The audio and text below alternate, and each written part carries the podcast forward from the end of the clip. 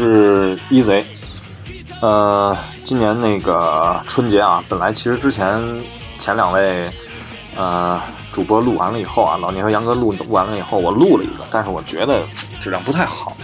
然后做的准备，然后情感，我觉得都不够丰富酝酿的，我觉得后来我就没上。然后我觉得还是得录一个啊，老聂也也在群里催我，然后我也跟他说了，我说这东西我也不能糊弄。所以说我今天找时间再录一下，老聂可能他们不太理解我，你抽个时间你不就录了吗？但我真的是这个春节，正好说到这个春节，我是一天都没闲着，每天都在看孩子，啊，孩子睡了以后呢，又又又比较安静了，又又不太好说，希望大家能理解啊。因为这个春节阿姨也都回家了，是吧？回家了以后也不太好回来，大家也都知道这些这个春节发生了一些举国。关注的一件事啊，就是这个新冠性病病毒，新冠性叫什么呀？新冠状啊，新冠状病毒啊，类似啊，这个东西我也没太记住。首先说这个春节啊，是真的是我刚刚我又仔细想了一下，是我可能最过的有史有史以来有生以来啊最无聊的一个春节，就是没年味儿更浓。之前是一年比一年浓，之前是不允许在一个小范围内，比如说二环里、四环里、三环里不允许放花放炮，后来全市不允许放花放炮，然后现在改了，哎，不允许放花放炮，同时还不允许出门，哎，然后，然后我我就记得还有一个新闻通告是什么？是尽量不要播娱乐节目，要多报这个疫情，然后让大家关注这些。哎呦，我就觉得就是。越来就是没年味儿，这个是越来越没有。然后我就就有就就没事儿的时候，我就想啊，想我小时候过年。先抛开那个特小的时候，后来就说，我记得我有印象里啊，上初中的时候，嗯，寒假的时候那会儿有北京有线台，我不知道大家知道不知道 BCTV。然后那会儿每天晚上我印象挺清楚啊，九点四十演《大时代》，演两集。就那会儿我看这个 TVB，我觉得太好看了。大时代，大时代完了以后，十一点一刻晚上二十三点十五是演那个《龙在江湖》，是吴大卫演的。然后看到差不多夜里一点，然后睡觉。然后在春节的时候呢，BCTV 更厉害，BCTV 一，然后应该是从八点，好像是还是十点，我我我记不清了啊，连放四部电影。然后有一年我印象特别清楚，第一部放的是陈佩斯和那个斯琴高娃演的，叫《太后吉祥》，是一个佩斯式的那个九十年代式的风格的那种喜剧。然后这个完了以后呢，就是一部那个当时等于应该是只有在录像带里才能看到的那个叫《满汉全席》，张国荣、钟镇涛，然后再加上那个赵文卓，还有那个袁咏仪。他们主演的这种算是一个贺岁片吧，罗家英，然后也算是贺岁喜剧，嗯，非常的怎么说呢？那会儿是特别激动啊，能看到这种电影，香港电影。然后看完了以后呢，我印象特深，这都是春节发生的事儿啊。有一年的春节是在大年初四的早上看的《大话西游》，头一次在录像带以外，因为之前录像带是粤语的，并不能够体现这个感受到这个特别多么的喜剧啊。就看了中文的那个，因为看完了大圣那叫什么来了？第一部是什么？月光宝盒。看完了以后，我觉得太逗了。然后看完第二部以后，哎，我心里太难受了。然后我印象里去我奶奶家，为什么朱茵这么漂亮的女孩子会会在电影里就是然后去世啊？我当时心里一直特别难受啊。那是上初中的时候。然后你要说春节的这些记忆啊，就是属于我个人的一些记忆。有一年春节是《三国演义》连续剧的首播。但是它首播只播了几集呀？就是首播，然后后来就停了，之后才再重新播出来，应该是一个抢先看吧，类似的这种。然后包括编辑部的故事也是在春节的时候首播的。嗯，一开始我觉得这片儿就是听这个名字并不吸引我，后来我印象特清楚，我姥姥跟我说，要这片儿特别逗，然后那个说这个他们正当社长，正当那个编辑部的这个社长的这个这个竞竞演的这这一集，然后后来我也看。认识了这个葛优、李东宝和于德利啊，然后包括葛玲、牛大姐和，呃，张张这叫什么了？刘书友、老刘啊，嗯，前两天还看见一个新闻，那个主编老陈叫吕奇啊，九十多岁了啊，然后比说实话比他在编辑部故事的时候年就是瘦了很多啊，然后希望反正人也也也退休了嘛，然后也希望身体健康啊。嗯，现在说回来，然后其实其实在我这个春节呢，我还看了好多电影，说实话，因为为了哄孩子嘛。然后我看了，给大家介绍一下，看了《超人总动员》一和二，看了《玩具总动员》一二三四，因为收费我没看啊，有点那个说等不收费时候再看。看了《赛车总动员》一二三，看了《料理鼠王》啊，那黑猫警长啊什么之类就不计其数了，看了。嗯，我想说的一点是什么呢？就是我真的就是在美国，不管是那个皮克斯啊、Dreamwork，还是这个。呃，叫什么？那个迪士尼他们的这个年度的这个大片儿和系列的这种电影，真的是非常棒啊！说实话，呃，你就咱就举一个，就是他们的细节做的，就简单说到这个这个《赛车总动员》里边每一辆车，你从它的长相来说，你就能分辨出它的性格和他和他的身份和他的年龄，包括你能够将他对号入座到一个。传统的美国好莱坞电影里边的一个，不管是白胡子老头啊，还是蹦白白拐棒棍儿，是吧？然后我觉得真的是细节非常的到位，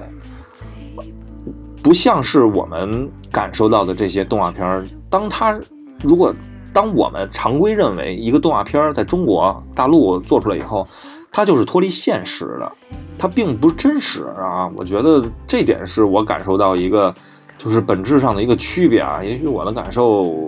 有一些片面性啊，有一些崇洋媚外，但是总体来讲，这些东西，因为我也没看过《赛车动员》，我要不看的话，我要不哄孩子的话，我也不想看。但是看完了以后，我还是感觉挺不错的。这这个电影，说到看电影呢，这就是我想说的今天的一个主题吧，然后一个小的主题。啊，在说小主题之前呢，我再说一下。然后，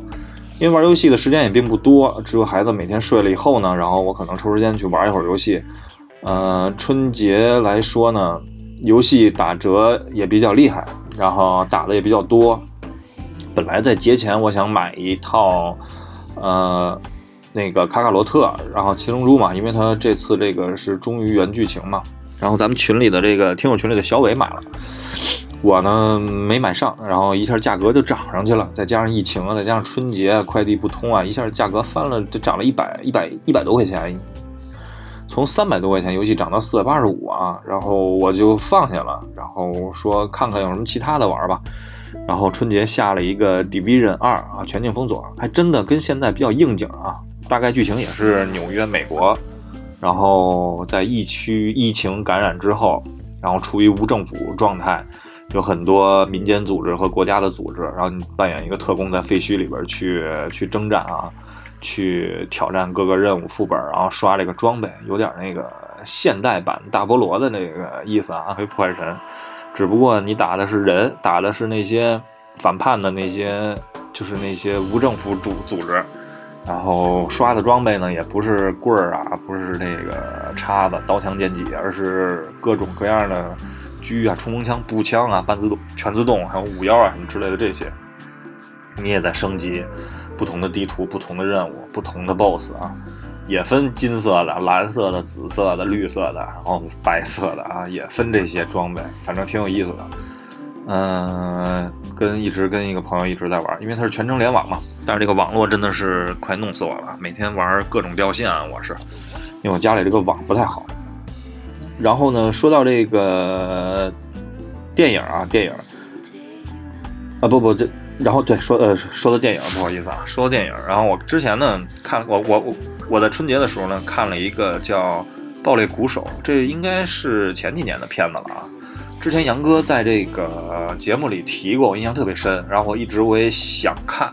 但是呢苦于一直因为。已经不用电脑再去什么人人啊去下载这些东西了，然后也没有什么渠道去看到这些电影。然后这次好不容易小米啊更新了，有这个电影免费，然后我说看吧，然后分了两次我给看完的，并不是电影不好看，而是确实是时间上的不充裕啊。看了两次完了以后呢，我又分着细节重新又看了一遍，又看了看一些影评啊评价。这个片儿呢，大概的意思啊，是一个少年，然后碰到了一个严师啊，非常厉害的严师，严厉的老师啊，然后对他是极度的严格，严格到羞辱他，然后刺激他。然后每一次当他认为已经得到认可的时候，第二次都会把他击到谷底，从头再来啊，让他突破自我的这么一件事儿。里边有一句话呢，然后我印象特别清楚，然后就是他们俩在后来对话的这么一个过程，我就不做过多剧透了啊，就是剧故事来龙去脉我就不再说了。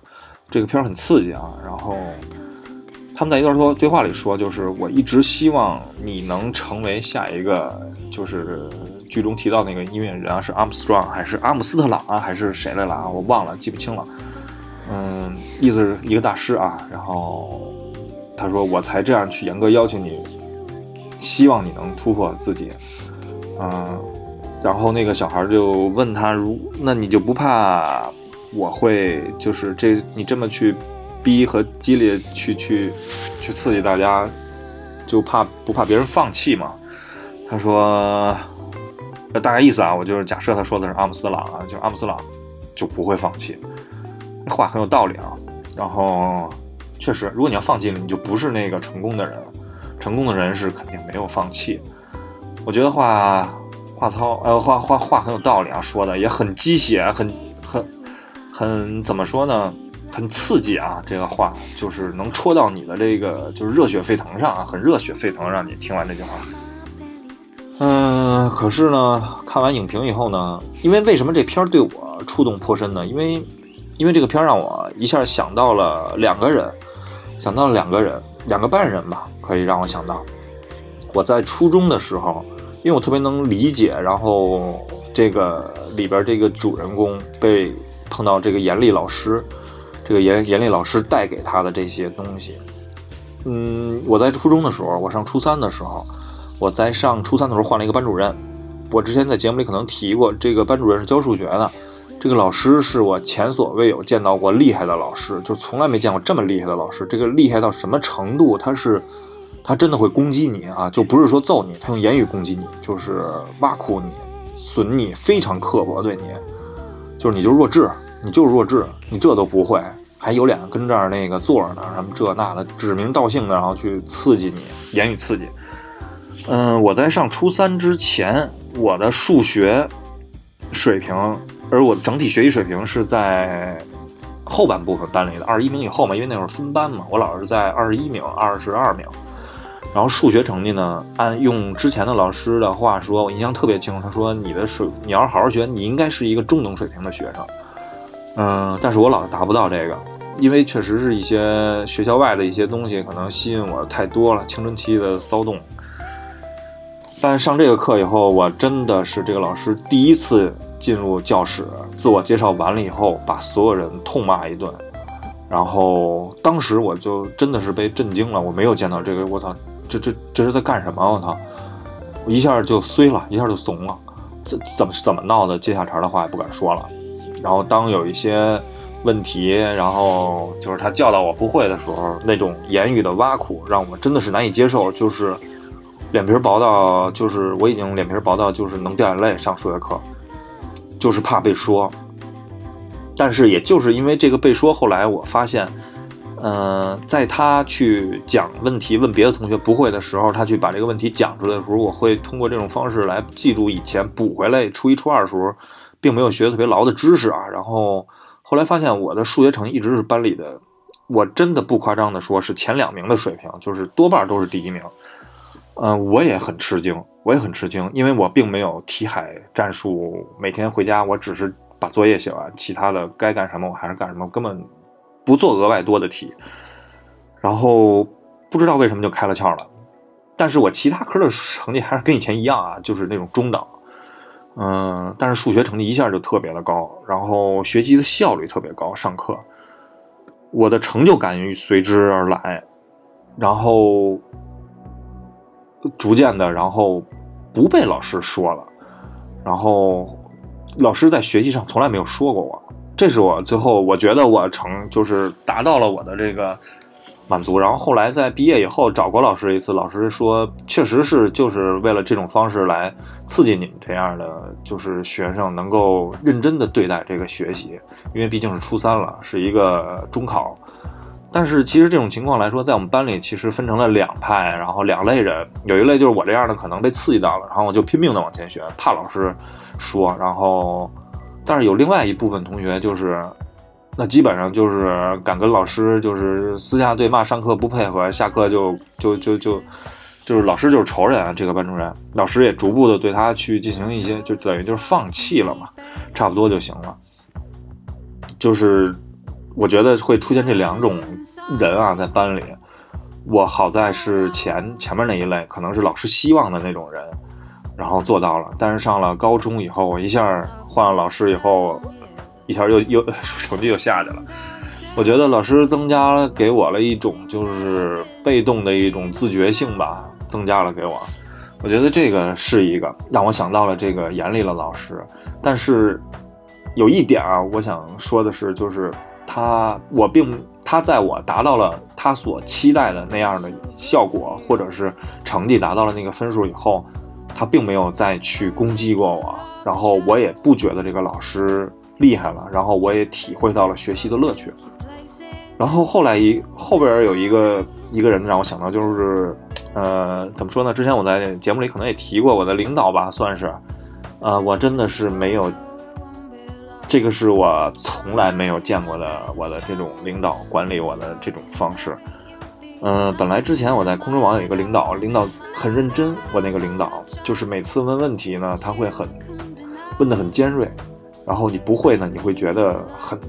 就是做的不不好。然后每次再去汇报问题的时候，都会把他问的所有的问题，有可能问到的问题都想清楚，哪怕是这次没想清楚，他又问到了一个新的问题，也会。给自己增加一个维度，在下次的时候考虑问题的时候多这么一个维度，逐渐的去，因为那个领导汇报工作的时候压力非常的大，呃，怎么说呢？就是，但是你做到了，我的领导还是认可你，因为毕竟在他后来走了以后，还跟我单独联系过，然后希望我能有没有机会去他那个新的公司，然后后来因为一些阴差阳错，然后给我发的短信我没有收到啊，就是没关注到短信，那会儿已经。普遍使用微信了嘛，所以很可惜错过了。然后，但是那个领导给我印象特别深刻，他对工作非常的认真，而且就是怎么说呢？问的问题每次都是非常的那个刁钻吧，让我感觉就是压力很大。对他汇报工作，后来来新的工作以后呢，我觉得啊，一开始我觉得怎么说呢？就是经历过这个工作以后，我觉得我应该能应付更。就是哪种人，我觉得我都能应付得了，但是恰恰是出乎我的意料啊！我现在领导真的是对于我要求的不亚于就是在《堡垒鼓手》里边的 J.K. 西蒙斯这样的人，但是有一个区别，有一个区别就是，嗯，我永远就是这个，我认为我的怎么说呢？领导上可能情绪上的东西。更多的赋予了在工作当中的一些沟通，所以导致很多情况下我的压力是特与与日俱增，因为永远也做不到，做不到这个怎么说呢？永远也做不到希望他希望所做的东西，因为很多东西要求的特别的个人化、个性化。举个简单的例子，写个通知。写个通知，通用的说明文，其实基础的东西，我觉得大大家都 OK，写清楚就行。然后时间、地点、人物、事件嘛，然后开头、结尾，啊，但是措辞呢，人和人之间肯定就不一样，因为你写一句话和我形容一件事，你形容一件事，肯定措辞是不一样的，因为我们的角度不一样。我能达到的东西是我尽可能的去完成这些东西，但是无论如何也达不到。跟他沟通过，最后过一遍的那个结果，因为这种通知类型的东西，它并不是模板，它有一些特殊性，所以说每天带给我的，就是现在工作带给我的压力是特别的大。这种压力呢，其实说句实话，我，我自己觉得我现在已经到了一个快到崩溃的这么一个边缘了吧。其实很多人不能理解你，就是能一个工作能有多大的这种压力带给你。但真的是说的简单一点，就是每天夜里可能会惊醒啊，很多事情啊没做，这件事情还没做，那件事情还没做，你怎么去沟通这件事情？压力大到这个就是微信。我现在举个简单的例子啊，就是其实我有的时候迁怒于微信了。其实我我现在非对这个手机震动的声音非常的敏感，嗯嗯。我非常的敏感，每次我都担心的是，工作又来了微信，工作来了微信，很多情况下 不是不会做，是不知道该怎么做，才能符合领导的意思。问多了，领导会会急；问少了，领导也做不对，一样会急。所以还是。就是真的是现在逐渐的，嗯，怎么说呢？不好意思啊，刚回了个微信啊，工作上的事儿，呃，逐渐的，就是连微信呢也会给我造成一些恐恐恐慌吧。我现在很多情况下有一种比较焦躁啊，比较焦躁那种情绪，焦虑。是吧？有时候躁郁是吧？我我我也说不好这些，但是内心并不是很痛快，并不很高兴啊。嗯，上班有的时候压力扛得过多，因为底下的小伙伴们有的时候之前也跟我提到过一些，比如说是想要离职啊什么之类的，压力无外乎于来源于就是领导嘛，然后很多时候。我为了维护这个团队稳定吧，更多的时候可能需要我来承担。我说很多东西，其实你跟我汇报就 OK 嘛，不用直接跳过我啊。很多问题我来扛，但是扛了这么一年多的时间，有的时候我也怕我扛不住，扛不住。很多人对刚才说到，很多人可能不理解不了你这个领导能有多厉害啊？他又不是你亲戚，你又你大不了不干嘛。但是真的到了我的这个年龄，上有小。下上有老，下有好多小，然后你没有一个自己想，就是你能够离开这个工作，你能脱离这个社会，这个压力来源于来源于周遭的方方面面，你没法去脱离这些东西。我真的想脱离这些，我跟老聂商量过好几次，我下了好几次决心，我想跟他就是走一走，上外面走一走，我想写一些东西。静下心来，但你会发现你在家里你静不下来，你没有一一丝一刻能够一个完整的时间静下来。而且现在说实话，人都很浮躁，我也很浮躁。我躺在床上想看会儿书，最后你会发现在收尾的时候你在玩游戏，然后有的时候你在想看，前一段时间我又翻出来刀锋，我在看，看看看看看，最后你会发现一会儿哎，又又又。又去看新闻了，一会儿又又去看朋友圈了，啊，一会儿又在群里说话了。那个书呢，看一会儿累了，有的时候一篇看着看着，看了前几行，看完了以后，哎，中间那七八行，哗，瞬间就了过了。其实看都没看，然后就看到下边结尾去了，大概意思头尾蒙太奇一下，知道猜一下中间什么意思，看下一篇了。我觉得真的是浮躁啊，浮躁。我怎么能够改掉这个习惯？但是我也不知道，我也不知道我能扛到什么时候。所以说，这是看完这个《爆裂鼓手》以后，让我想到了两个人，两个人。然后后来我看了影评，一开始我看完以后呢，我觉得真的是让我突破自己，有这样的言师，特别的高兴，能碰到这样的人去要求你，让你每天都提着这根弦儿，让自己变得更好。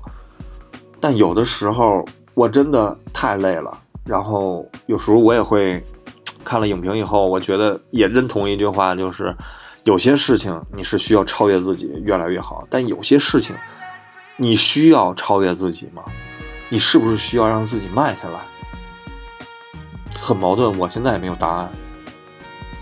真的是没有答案。我也想每天慢慢悠悠的生活，让时间过得很慢。我每天看着太阳去走，但是没有机会让我这么去做。我更多的还得去想，口罩买没买，是吧？公司的八四买没买？消毒啊？怎么安排计划？然后礼拜一又要开会了，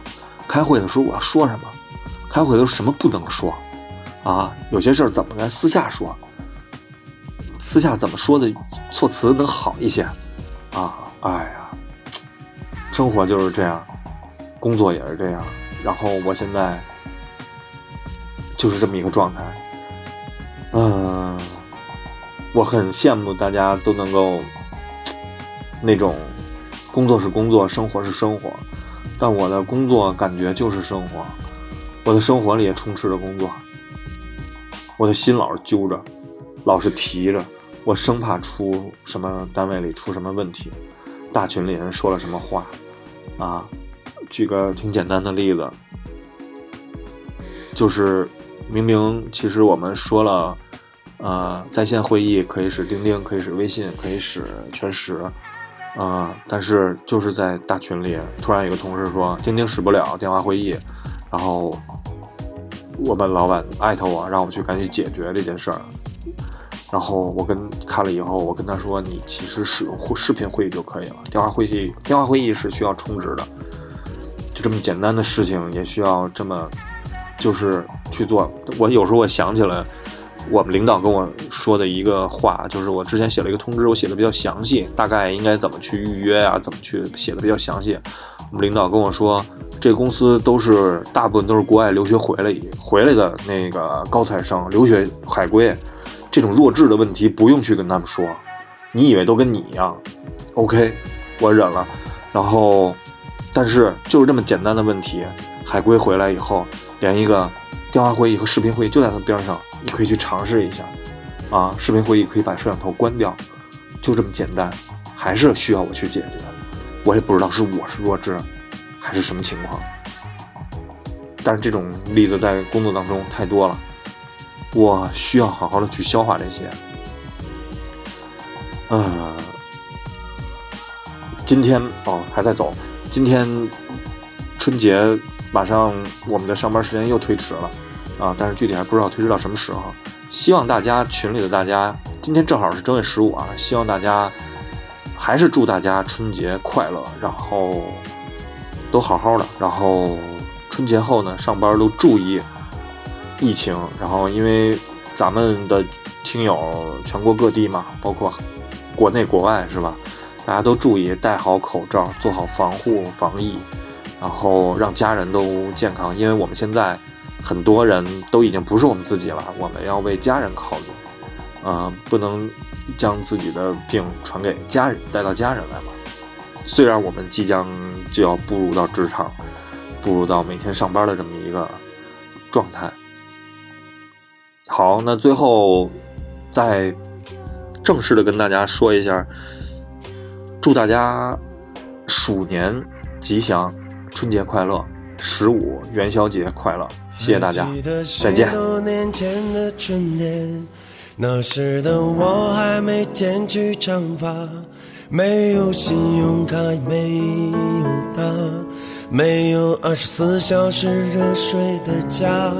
可当初的我是那么快乐，虽然只有一把破木吉他，